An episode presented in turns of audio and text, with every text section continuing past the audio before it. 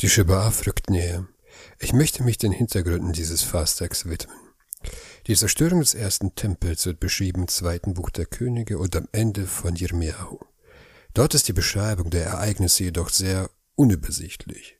Deshalb habe ich es mir vorgenommen, alles zu ordnen und chronologisch kurz wiederzugeben. Die Zerstörung des zweiten Tempels ist wesentlich komplexer und wird in einer anderen Episode behandelt werden in Zukunft. In der Türkei liegt die Stadt Karkemisch. 605 vor der Zeitrechnung fand hier eine wichtige Schlacht statt. Auf der einen Seite kämpfte das Assyrische Reich mit Unterstützung des ägyptischen Pharaos Necho II. gegen das Babylonische Reich, geführt von Nebukadnezar. Nebukadnezar hat gesiegt. Der ägyptische König zog sich zurück und das assyrische Imperium wurde auf niemals Wiedersehen zerschlagen. Ab diesem Moment, also ab 605 vor der Zeitrechnung, war Babylon das stärkste und größte Imperium und an seiner Spitze der König Nebukadnezar. Und was macht ein König nach so einem Karrieresprung? Erstmal eine Party schmeißen und dann den geschwächten Feinden hinterher nach Ägypten. Der Weg von Karkemisch nach Ägypten beträgt circa 1000 Kilometer und führt über Syrien, Libanon und Israel. Auf dem Weg dorthin zog Nebukadnezar mit seiner Armee von Stadt zu Stadt, klopfte an die Pforten und machte ihnen Angebot. Alles, was dir gehört, gehört mir, und wenn du es mir nicht gibst, dann nehme ich es mir mit Gewalt. Und da niemand sich entgegenstellen wollte, mussten sie sich alle unterwerfen und tributpflichtig werden. So auch, als er zu König Jehoiakim nach Jerusalem kam. Jehoiakim war schon bei Pharao Necho tributpflichtig. Er hatte keine Wahl, aber auch nicht viel zu verlieren. So heißt es im zweiten Buch der Könige 24.1. In seinen Tagen zog Nebukadnezar, der König von Babel, herauf, und Jehoiakim wurde ihm untertan. Danach zog Nebukadnezar nach Ägypten, um gegen Pharao Necho zu kämpfen. Er litt aber eine Niederlage und zog sich nach Babylon zurück, um seine Armee für einen neuen Feldzug zu stärken. In der Zwischenzeit dachte König Joachim, es sei eine gute Idee, gegen die Bukadnezar zu rebellieren und seinem alten Herrn Necho untertan zu werden. Schließlich konnte er Nebukadnezars Angriff abwehren. Das war aber keine gute Idee. Die Untreue wurde mit einer Strafexpedition bestraft. 597 vor der Zeitrechnung kam Nebukadnezar wieder, diesmal mit Verbündeten und einer größeren Armee. So heißt es im zweiten Buch der Könige 24.2, da ließ der Ewige die Streifscharen der Kasdäer, die Streifscharen Arams, die Streifscharen Moabs und die Streifscharen der Ammoniter auf Jehoiakim los. Er ließ sie auf Juda los, um ihn zu verderben. Der König Jehoiakim starb, bevor Nebukadnezar Jerusalem erreichte. Gut für ihn, aber sein 18-jähriger Sohn Jehoiachin hatte die undankbare Aufgabe, den Thron besteigen zu müssen. Ja, Jehoiakim und Jehoiachin, Vater und Sohn, unterscheiden sich nur in einem Buchstaben. Jehoiachin war nur drei Monate lang König, und als Nebukadnezar nach Jerusalem kam, übergab er ihm kampflos die Stadt, um sie vor der Zerstörung zu bewahren. Nebukadnezar plünderte den Tempelschatz und führte Jehoiachin samt der Oberschicht in die Verbannung nach Babylon. Unter den Deportierten befand sich auch der Prophet Jecheskel. Der König Joachim lebte 37 Jahre lang in babylonischer Gefangenschaft bis zum Tod Nebukadnezars. Dann wurde er von seinem Nachfolger begnadigt. Aber so weit sind wir noch nicht. Jerusalem steht noch, der Tempel steht noch. Nebukadnezar setzte einen Marionettenkönig ein, wie es im Buch der Könige heißt, im zweiten Buch Kapitel 24, Vers 17. Und der König von Babel machte Matanja, den Onkel des Jehoiachin, zum König an seiner Stadt. Und den Namen Matanjas änderte er in Zitkiyahu. Diese letzte Aussage ist eigenartig. Nebukadnezar ändert den Namen Matanjas in Zitkiyahu. Zitkiyahu bedeutet etwa wie Gott ist meine Gerechtigkeit. Das ist nur am Rande bemerkt. Wie ging es weiter? 589 vor der Zeitrechnung.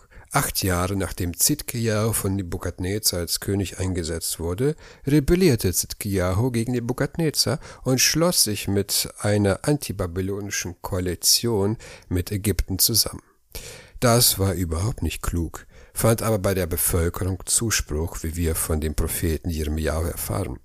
Jeremiahu prophezeite, dass der Abfall von Babylon zur Zerstörung des Tempels und zu viel Leid führen würde, wie er es schreibt in Kapitel 27, Vers 8. Dort heißt es, und zu Zitkiyahu, dem König von Juda, habe ich all diese Worte gesprochen. Fügt eure Nacken dem Joch des Königs von Babel und dient ihm und seinem Volk. Dann werdet ihr am Leben bleiben. Aber seine Worte waren beim Volk verhasst. Er und seine Anhänger wurden verfolgt, gefangen und im Kerker eingesperrt. Die Antwort der Babylonier ließ nicht lange auf sich warten. Nebukadnezar zog 588 nach Syrien, schlug dort sein Lager auf und schickte seine Truppen unter der Anführung seines Leibwächters Nebuzaradan nach Jerusalem. Nachdem Nebuzaradan mit der Belagerung Jerusalems begonnen hatte, schickte der ägyptische Pharao Hophra Truppen zur Unterstützung Jerusalems und zwang Nebuzaradan zunächst zum Rückzug. Doch dieser Rückzug war nur ein strategisches Mittel. Nebuzaradan schlug die ägyptischen Truppen und setzte die Belagerung Jerusalems fort. Die Belagerung dauerte zweieinhalb Jahre. Am 9. Tammuz 587 vor durchbrachen die Babylonier die Stadtmauer und nahmen die Stadt ein.